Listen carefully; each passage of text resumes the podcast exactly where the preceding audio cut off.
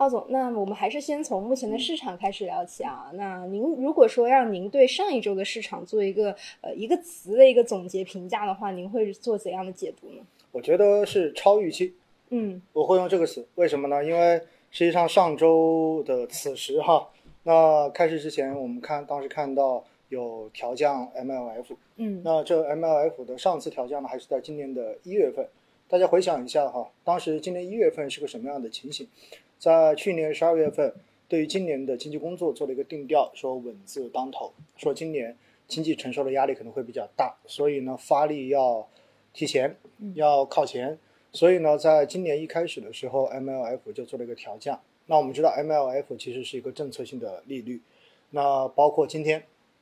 呃，正常会要公布最新一期的 LPR。那 LPR 是现在的一个最优贷款的报价利率，本质上面呢就是现在的一个事实上的贷款基准利率吧，可以这样理解。所以呢，这个也是在 MLF 的基础之上加点报出来的。因此，这个 MLF 的调降本质上面相当于一个总量上的货币宽松政策。那么这一点我觉得是比较超预期的，因为毕竟从七月份我们看到不同的大会小会，然后不同的领导。对于接下来下半年的一个政策的表态，包括我们经济工作的一个目标的表态呢，其实都相对而言是比较务实的，也就没有说强调一定要为了某一个数字目标，然后去出台更多的这样子的刺激政策。所以当时应该说，大家对于接下来呃再有总量性的宽松政策，本质上面是没有什么太大的预期的。所以上周一这一个消息出来之后，应该说大家都。呃，有点惊讶，所以呢，基本上都觉得是超预期。而市场的走势呢，可能大家觉得哈，降息正常来讲是不是意味着市场应该大涨？但是呢，我们看到上周市场其实还是比较焦灼，尤其到了后半周，呃，情绪似乎进一步的在回落。嗯其实我觉得这也正常哈，因为毕竟呢，现在经济的数据所体现出来的我们的一个经济的现实状况，确实压力还是比较大的。这一点其实对于市场的这种情绪影响，我个人觉得。还是，呃，非常大的一面吧。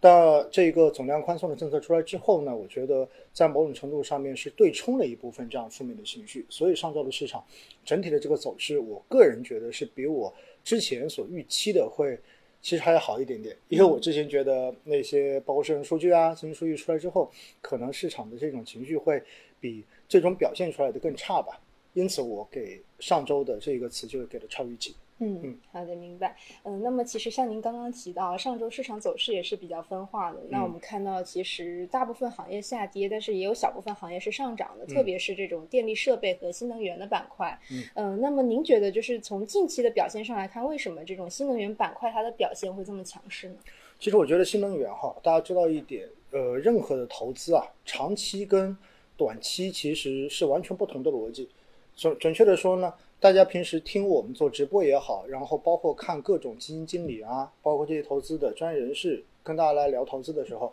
基本上他们很少去聊短期，嗯，都是聊中长期的这个逻辑。嗯，为什么呢？因为投资这一块儿哈，呃，站在专业投资的角度，其实我们去选择什么投资，更多的是看具体的这些公司，因为你最后是落到公司身上嘛。那么具体的这些公司，它本身在市场的竞争力是什么样子的？那么它的这个壁垒、技术壁垒高不高？并且呢，它所处的这个行业未来的这个天花板，也就是行业发展的前景空间是否够大？如果当这些东西你都确认，并且呢，你也觉得它的管理层能力确实是比较突出的，那么这个时候呢，其实我们就可以给它做一个长期的这样子的估值，然后呢，做一个长期的持有。但是呢，你会发现哈，对于短期的影响往往是什么呢？比如说。短期经济的一个周期形势，对吧？然后包括海内外的各种消息的这种影响，所以呢，短期市场的这种涨跌，更多的其实都是消息或者说情绪的这种影响。因此呢，以前我们经常会说一句话哈，叫做“消息只能创造波动”。波动。那么对于新能源来讲呢，本身它肯定是一个在景气度之上的行业，就大家觉得它的长期是没问题的。那短期有什么消息刺激它呢？很简单嘛，你比如说。我们经常会讲到新能源在过去的这一段时间，在全球其实都比较受重视。为什么？因为传统能源，呃，受到地缘政治的这种冲突的影响，所以前一阵子推高了原油的价格，对吧？天然气的价格全部都在涨。所以在这种情况之下呢，我们看到包括海外尤其是欧洲地区对光伏的这种需求是大幅上升的。而更重要的是呢，在过去这段时间，大家也看到一些新闻哈，比如说看到四川的限电，嗯，因为极端的高温，对吧？然后这个中间其实又体现出什么来呢？呃，你又会发现，其实新能源领域的目前的这种缺口，供需中间的缺口其实是相当大的。那你到最后，比如说水电，那你遇到这种干旱天气的时候，是不是意味着它的发电也许会不足，对吧？而且太阳能的这种发电的话呢，其实到呃没有阳光的时候，那么这个时候发电可能也不行。因此在这种时候呢，大家可能就会更多的考虑什么？考虑那如何在新能源的这一个发展过程中间，我把它真正的这一种不均衡的发电，跟这种相对而言，呃比较有规律的这种用电，如何把它匹配起来？所以在这个过程中，你会发现，首先在发电端，像光伏啊这一些的需求，我们刚才说的非常的大。那么另外一方面的话呢，确实就是在储能方面，那这其实是一个非常广阔的市场，因为随着新能源的发展，这一块的这一种需求的缺口可能会变得越来越明显，并且呢，还有一种说法啊，就是说因为四川那边呃高温限电，一切为了居民是吧？保居民的用电，所以呢，在这种情况之下，对于其实当地的这种光伏企业的这种产能，多多少少也会有一些影响。那本来就已经供不应求了，那你现在又影响到它的供给，那自然其实在市场上面就有这种炒作的预期在。嗯，好的，明白。呃，那么其实，在上周的这种行业表现当中啊，医药板块大家也是比较关注的，因为整体来看，它的跌幅是在各个行业当中是比较大的。那么，其实大家也回顾看了，其实近两年的医药板块的表现也不是太强势。那么，您对于医药板块目前的投资价值是怎么看的？我自己是比较喜欢医药的啊，虽然过去的这两年确实医药在跌，但是呢。熟悉我的朋友都知道，我反正每周三我们博士医疗的扣款是没有停过的，甚至于我现在都在考虑是不是要加加倍扣款。原因非常简单，因为估值低啊。嗯，那很多人就说哈，医药你总是说长期、长期、长期，那为什么短期就是不行？那其实又回到我刚才说的那个话题了，因为任何的投资里的长期跟短期的逻辑，它有时候是不一样的。那短期为什么会这样呢？那一方面我们回想一下哈，其实在二一年的时候、二零年的时候，医药是特别好的。而且呢，在那种情况中，我们看到其实很多的这种医药毛，包括医呃器械毛，对吧？然后这个涨幅都相当的大，而且当时他们的业绩特别的好。那我们看到这种呃利润的增幅可能会达到百分之四十以上。那么在这种情况之下呢，全市场都去追捧，然后包括大量的这种医疗基金的发行，然后规模又很大，所以呢，相对就把很多这样子的龙头公司的估值推到了一个比较高的位置。那我们现在看到呢，也是，呃，在过去的这一段时间，因为我们看到很多的这一种财报都出来了嘛，我们看到像医药跟医疗器械中间的这种所谓的，刚才我们讲到的药毛，对吧？以及这种器械毛，实际上你会发现它走出了不一样的这种走势。那么像医疗器械这一块，那也许你看到它的这一个增速还在百分之二十以上。但是我们看到医药的话呢，可能就不但没有增，可能还是连续在下降的。所以我觉得像这种龙头公司的这种利润在下降，其实本身对于整个市场短期的情绪的拖累是相当严重的。尤其是连续五个季度，如果我没记错的话，连续五个季度的这种下降，其实让大家就越来越对于这个医药未来是否还有投资的前景开始产生了很多的质疑。而且我们知道，在行情不好的时候，那么大家的这种负面情绪往往会传染的更快一些，所以我觉得上周的这种也是短期的，就是因为财报的这种公布，然后对于市场的情绪产生了冲击。但是呢，我还是要跟大家讲哈，呃，因为我们公司在医药这一块的这种研究，应该还算是比较的呃有底蕴的。那我们跟基金经理交流呢，其实投研我们投研认为哈，实际上。整个医药大概哈，从过去来讲的话是五到六年一个周期。嗯，那其实的话呢，现在刚刚好是处在上一个周期结束，这个周期刚开始的这一个过程中间，也就是投资的这个主线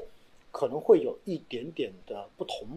比如说在最早的时候，我们说上一个周期的话呢，大概是二零一五年到二零二一年，那么这个时候强调的是创创新跟效率，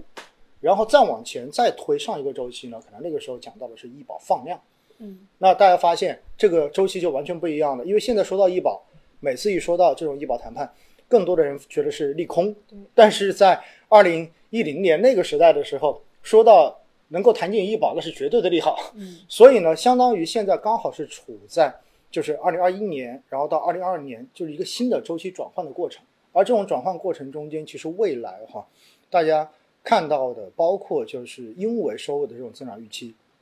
中产阶级的这种需要，所以包括医护啊、医美啊，对吧？然后也包括未来的这种创新的医疗器械，实际上都是非常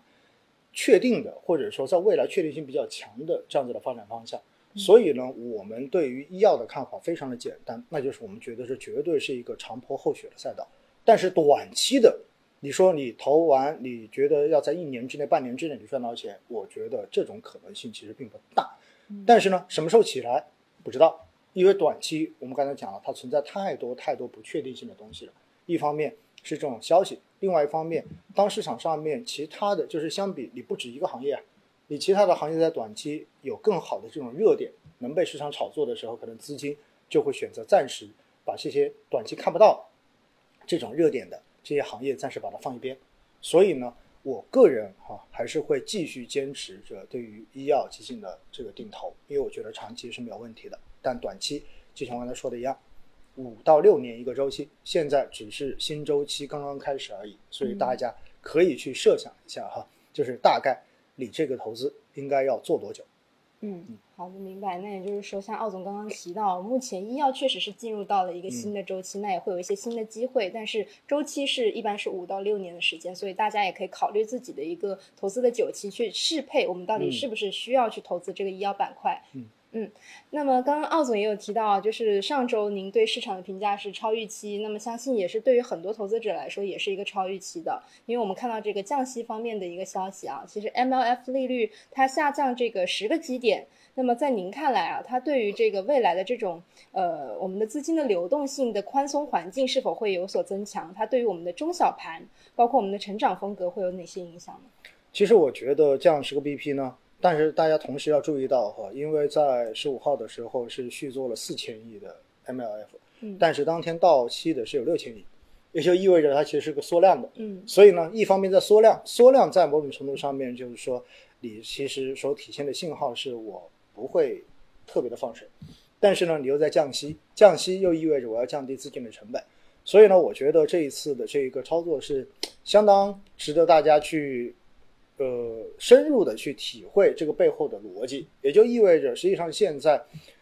并没有想过要完全的这一种大放水去刺激，还是强调的就是比较理性的保持一个活力充裕。但是呢，确实是因为七月份的这个社融数据出来之后，我们看到不管是呃企业端的还是居民端的这一个贷款的数字都下的比较的快，嗯因此为了刺激需求，其实还是为了稳经济嘛，就刺激有效需求，然后让大家愿意去借钱，然后不管你消费也好还是生产也好，所以才做了这一个降息的动作。那么这个降息之后呢，本质上面哈，我们看到确实上周还是成长风格要更占优一些，嗯，确实是这样子的，因为中小盘包括成长边际上面受流动性的影响就会更加的直接一些。因此呢，这一个降息，反正它降了十个基点，不管怎么说，它一定还是一个宽松的信号。嗯，所以在这种情况之下，我个人觉得对中小成长风格应该还是算是一个持续的一个利好。嗯，明白。呃，那么您刚才也提到，可能今天我们会公布一个嗯 LPR 的利率。那么大家其实，在看到 MLF 利率下调之后，对于今天的这个 LPR 利率都是比较期待的。那么在您看来，今天的这个 LPR 利率它下降的概率大吗？我个人觉得还是挺大的哈，因为你 MLF 降的是什么呢？它实际上降的是央行给到金融机构的这个资金的成本。那回过头来，为什么央行会降成本给金融机构？绝对不是说让金融机构在中间更多的获利，而是希望能够把这一个利率的下降，然后直接传导到实体经济。所以的话呢，我个人觉得 LPR 跟随下降的这个概率应该是很大的。嗯，明白。呃，那么您觉得就是您刚才也提到这个降息对于这种权益市场包括成长风格的影响，那您觉得对于债市方面它会产生影响吗？嗯，我个人觉得肯定是一个偏正面的消息，因为你降息本身就是降市场利率，降市场利率，我们知道对于债市来讲，你的利率下降，那么它的价格肯定就往上。所以我们看到上周一就是十五号这一个 MLF 的利率调降之后，债市立马就上去了。其实背后的逻辑就在于这里。嗯，好的，明白。呃，那么在这个上周我们看到这个国常会召开之后呢，其实会议也是提到了一些比较重要的一些内容啊，包括说要部署推动降低企业的融资成本，还有个人的这种信贷成本的措施，来加大。金融机构对于这种实体经济的一个支持力度，呃，包括部署加大这个困难群众的基础生活的保障力度的举措，来兜牢民生的底线，呃，确定支持养老、托育服务业纾困的措施，来帮扶渡过难关、恢复发展。并且比较重要的一个行业性的一个消息，就是说要决定去继续呃延续实施这个新能源汽车的一个免车呃免征车购税的一个政策。呃，那么您对于这个上周的这种国常会的会议，您觉得是怎样解读？它会从哪些方面影响到我们的市场？其实我觉得所有的措施所体现出来的都非常的明确，就是要稳增长，嗯，要守住这一个底线，而且。说白了，到最后你要保民生，保民生就是要保证大家的收入，而保证大家的收入就意味着你的企业，对吧？你能你的企业的这个运转，你的市场主体要能够有一个比较好的经营的环境在这里。所以我们所看到的所有的措施哈，到最后都是围绕着这一个，也说明其实现在经济复苏的压力真的还是蛮大的。而在这个过程中间，大家看到哈。呃，不管是哪些方，不管是哪个方面，其实到最后指向的都是一个方面，就是需求，就是如何来刺激有效的需求，这是现在所有政策的重点。包括刚才最后说到了这一个新能源车的这个购置税的继续减免，对吧？然后也包括推动大宗消费这样子的提法。因为在我国哈，其实经济非常大的或者说最重要的一个压力就在于有效需求的不足。我们不是说供给不足，我们是有供给，但是供给之后你会发现没有需求，没有需求自然供给就会减少，肯定是这样的一个结果。所以如何的来刺激需求，是我们所有政策的一个重中之重。那其实包括调降这个利率哈，也就是降低大家借钱的成本嘛。嗯。那降低成本之后的话，就是鼓励大家借钱。所以包括呃，对于个人来说，你借钱用来干嘛？短期用来消费。对吧？用来买买买，然后长期可能用来买房子。那对于企业来说的话，借钱干嘛？那是用来扩大生产。那它为什么要扩大生产？是因为它生产出来的东西有人买，有人需要。所以的话呢，我觉得哈，所有的这一些，到最后，包括这个降息，都是为了同一个目标。好的，明白。呃，那么在上周，其实大家比较关注的就是您刚刚也有提到，就是高温的一个情况，包括现在目前的一个高温极端的天气，其实多地目前也是已经突破四十度的高温了。嗯，那么在这种情况之下，其实各个地方我们看到也有一些这种限电的举措出台。嗯，上周的话，大家比较关注的可能就是四川省，它公布了一个关于扩大工业企业让电于民实施范围的一个紧急通知，在全省去扩大这种工业企业让电于民的这个范实施范围。那么与此同时，我们看到重庆、安徽、呃山东、河南、湖南，包括浙江等等省份也都面临一定的这种电力的缺口。呃，那么在您看来啊，就是受到目前这种高温天气的影响，它对于我们的这种工业的生产是否会产生一定的扰动？嗯，肯定会造成扰动的，因为你既然限电，对吧？你要保让电于民，那么到最后一定会对于这一些呃产业的产能造成比较大的影响，尤其是对于新能源哈，因为实际上呃新能源这些行业，就高科技行业本身在生产中间的这一种用电量是相当大的。嗯嗯，那您觉得就是目前这种高温限电的一个情况，它未来会持续影响到包括对于新能源板块的这种刺激吗？其实我还是觉得哈，这就是一个短期的，嗯，这就是个短期的影响，因为长期我们说了，这可能我们说新能源这个方向长期是没问题的，因为你毕竟是一个替代，对吧？一个新基建，但是的话呢，从短期来讲，其实你说这个高温，它就是一个季节性的事情，嗯，只不过今年的这个高温确实是比较热哈，我上周出差去浙江，那基本上天天四十度以上，对吧？那但是马上已经现在已经是秋天了。已经立秋了，所以未来的话，气温肯定是慢慢的转下来的。那么在这种情况下，你会发现，如果说因为这一个高温，所以会对新能源跟电力板块的投资产生长期的影响，那未来是不是意味着温度降下去了？我们要重新去评估它要产生什么样的影响？所以大家这么一梳理，你就会发现，这都只是短期的扰动因素而已。嗯，明白。也就是说，其实目前这种高温的一个天气，随着我们入秋之后，那可能这种温度它逐渐降下来了，那对于我们这种板块的短期的影响也会收缩的。嗯嗯嗯，那么接下来看的这个是我们前段时间也是比较关注的，就是半导体板块，因为我们看到。包括呃前段时间美国这边签署的这种芯片法案也好，对于我们国内的这种半导体的预期也是产生比较大的影响。那么在上呃上周其实是有一个新闻公布说，就是今年以来，随着我们这种手机消费的一个需求疲软，上游的这些芯片厂商被砍单，那么手机的这个手机用电子芯片呢，它是供大于求的，因此也导致了这一类的这种芯片的市场价格持续走低。那么奥总，您对于目前这个芯片板块您是怎么看的？您觉得就是对于我们持有这种半导体板块的这是这些投资者来说，他们应该怎样决策？嗯，我觉得半导体现在估值也是不高的，嗯，也是处在一个相对低的位置。那半导体哈，呃，本身就是这个新闻所讲到的这个手机，呃，消费的这个下降，我觉得这是很正常的事情。为什么呢？因为经济的前景，对吧？嗯，那包括国内，我们说了，现在大家都没有有效需求，这本来的话就会影响到消费。而对于全球来讲的话，毕竟现在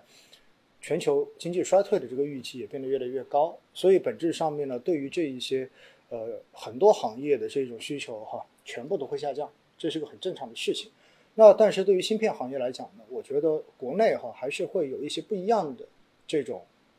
呃主线在这里，因为就好像在前两周这个芯片法案出来之后。也包括后来美国进一步的出台对于 EDA 就是这种芯片设计软件的这种制裁，对吧？那么这一出来之后，其实我们发现国内的半导体行业整体的这一个投资的热情是相当高的。为什么？因为我们是要自主创新、自主可控的。嗯，所以其实对于手机芯片整体来说，你它的需求下降，我觉得这一个是没办法的，因为你是经济周期，它会有变化。但是对于国内来讲的话，在芯片领域的这种加大投资，尤其是加大这种扶持的力度，我个人觉得应该是一个坚定会往前推进的一个过程，不会因为它的芯片或者说因为手机的这一个消费量下降而有任何的迟疑。因为毕竟我们现在要攻克的不仅仅是说这种呃手机芯片，对吧？它其实代表的是一种先进制程的这种高工艺，这是最重要的。因为毕竟我们在这一个领域中间的很多个环节，仍然现在是。被卡脖子的一个重要的对象，所以的话呢，我自己哈所定投的，呃，这刚好今天就问到了两个哈，我所定投的两个行业方向，一个就是医药，另外一个就是半导体跟科技方向，所以这两个现在的估值都不高，而且呢，也确实都在相对而言，就是大家都觉得哇，好像看上去短时间看不到什么太多好消息这样子的一个局面，但是我个人觉得这都是未来比较具有确定性的方向。所以呢，呃，我还是建议大家哈，如果你对于行业是有信仰，你觉得你认同这个行业长期的发展，那么尽可能的去忽略短期的很多消息，或者说短期的这种波动，也许是你能够长期坚持下去，并且等待收获的一个可行的方法。嗯，明白。也就是说，其实近期的这种芯片价格的一个下跌，是短期它的一个供给的一个关系的一个调周期的调整。那么长期来看，国产替代还是一个比较长期确定的主线的。没错。包括奥总选择的这两个行业，医药也好，半导体也好，都是两个就是长坡厚雪的一个赛道。嗯。嗯，那么我们接下来看一下，就是对于目前的一个市场啊，其实大家也是比较关注，就是对于下这一周的情况，我们到底有没有哪一些需要我们关注的，或者说一些注意的一些事项？我觉得其实呃，在包括在昨天我自己在总结一周的时候，我也会提到哈，我自己对于下半年嗯整个权益市场吧，就是股票市场，呃，这个预期我会调降，就是我会把它调得更往下一点点。原因也非常的简单，因为我们看到，呃，之所以会有超预期的这种降息，说明我们经济所面临的这个压力还是相当大的，就复苏还存在着一定的，呃，或者说这个基础还需要进一步的稳固吧，嗯，应该是这样的一个过程。那我们知道呢，实际上股票投资哈跟股价的上涨，它本质上面它最重要的基础是什么？最重要的基础仍然是企业的盈利。所以说白了就是实体经济，你到底有没有一个比较好的？一个趋势在这里面，那为什么当时五月份跟六月份市场会连续的这种上涨？其实当时也是因为一方面前面四个月跌的太多了，本身有个超跌反弹的需要；另外，第二方面呢，就是因为当时所出台的，大家应该记得五月份的六个方面三十三条，对吧？嗯然后包括各种措施的这种推出，那么给市场呢，就是相当于提供了非常大的信心，而且当时的社融数据，包括 PMI 数据，也进一步的从不同的方面去体现出了企业对于未来的这一种经济复苏的信心。那但是现在呢，我们就发现可能数据所看到的又开始有一点波折。嗯那么在这种情况之下，重新的再通过相对而言宽松的政策来把这个需求再刺激一回，那么这个效率能否像五月份、六月份那么明显？其实我个人觉得呢，这是有待观察的。而且的话呢，在目前包括海外在不断加息的这个背景之下，其实全球的这个经济衰退的预期是大幅的上升的。这就是刚才我们谈到芯片，对吧？包括其实除了芯片，当然大家看大宗商品的原油价格是不是全部都下来了？所以在这种情况之下呢，未来我们的出口需求实际上呢也会承受比较大的这种压力。因此在这样的情况之下哈，我个人觉得，呃，下半年经济的压力因为比较大，那么对于企业的这一个盈利拐点何时出现，其实还存在着比较大的不确定性。所以在这种情况之下呢，我觉得市场的情绪很难像五月份、六月份那样子出现非常正面或者说非常呃一瞬间的这种向上的这种状态。因此在这样的情况之下，我觉得下半年 A 股很难或者说呃有这种大级别行情的概率比较低。但是你说它会出现像今年上半年这种大跌吗？我个人觉得概率也不大。原因非常的简单，因为现在毕竟你的政策是宽松的，对吧？你的流动性现在其实在市场上面是比较宽裕的。那么在这种情况之下呢，下半年很有可能市场就是一个焦灼跟震荡的状态。嗯但是呢，回过头来呢，对于呃债券，刚才我们讲过了，我觉得债券在整个经济复苏的压力比较大，而且市场的流动性相对比较宽裕的情况之下，我个人觉得债市的表现应该说反而会更值得期待一些，应该是这样子的一个定位。嗯，明白。也就是说，您觉得就是对于未来下半年的这个权益市场，可能还是会维持震荡的格局，嗯那可能还是更多的是在这种结构性的机会上面。嗯嗯，那么您觉得就是在未来在资产配置上，您给大家会有怎样的建议呢？像您刚刚提到，可能在债市方面会有更大的机会，嗯那大家是不是适度的要把这一些这个资产去更多的分配给这些债券市场？那其实还是那句话哈，就是大家，嗯，如果你在每时每刻都想针对当时的这个时点，然后去做资产的调整的话，你会发现你调不过来。嗯这就好像昨天我们在青岛，然后做老友记，后来呢，就有一个朋友就直接过来问我，也是问下半年这样配置，然后呢，他说他也想做五比五，就是一半股一半债。后来呢，问完之后，他说那我什么时候调？我说我建议你的话呢，呃，一般的话就半年调一次或者一年调一次。我说如果你要一个月调一次，你会发现你手续费你都付不过来。嗯那如果像我们在坐在这里，呃，每周做一次直播，然后如果市场真的有很大的变化，大家每周调一次，你会发现，那你每周都在被扣手续费，对吧？对所以的话呢，我个人觉得哈，其实站在目前这个时点来看的话，就像我刚才所讲的一样，我觉得对于权益类资产，因为它现在毕竟不贵，这是很重要的一点。就现在整体 A 股的估值其实是呃在中位以下的，所以在这种情况之下呢，我个人觉得哈，呃，出于只要大家是长期看好中国经济的将来，实际上现在去布局 A 股仍然是一个非常值得推荐的事情。那既然未来可能大概率是波动，那么通过分批定投的方式，其实这是一个最简单的布局的方法。那么另外对于债的话呢，确实哈，我觉得大家是可以考虑配配一些债的。那么债本来在资产配置中间，它就是应该有一席之地，甚至于在很多时候，它占的这个份额应该是比股票资产要更多的，因为正常的或者说健康的资产配置就是一个正金字塔结构嘛，嗯。高风险的投资应该占比是比较少的嘛，嗯。然后低风险的占比比较多嘛，所以我觉得应该是这样子。那另外呢，对于黄金，大家也问的比较多，我觉得黄金可能跟股票的感觉差不多，因为一方面美美联储的加息仍然在持续，那实际利率的上升对于黄金的价格本身就是一个负面的压制。但是另外一方面呢，因为全球经济衰退的预期在上升，所以存在着地缘政治的不确定性。那么在这种情况之下呢，金价也有足够的支撑。所以你说黄金，呃，值不值得配？我觉得也是像刚才那句话，在资产配置中间，黄金永远都是一个不可忽视的资产。但是你指望着黄金在短期能够给你赚到快钱，这种可能性其实也很小。那么在你的资产配置中间，百分之五到百分之十为黄金做保留，永远都是对的。嗯，明白。也就是说，其实一个是大家要适配自己的风险承受能力来去分配这样的不同的资产，还有一个就是不应该去根据这种短期的一个市场频繁的调整自己的这种资产的配置比例。嗯。好的，那么以上就是我们本周一的这个周一看一周的这种盘前分析。那么也非常感谢奥总给予我们的这个精彩的分享，也感谢各位投资者朋友们的收看。呃，最后呢，也是需要提示给到大家，就是本次的这个直播的所有内容仅代表我们的个人观点，不作为任何的投资建议。基金有风险，投资需谨慎。我们相约下周一同一时间不见不散。拜拜。拜拜。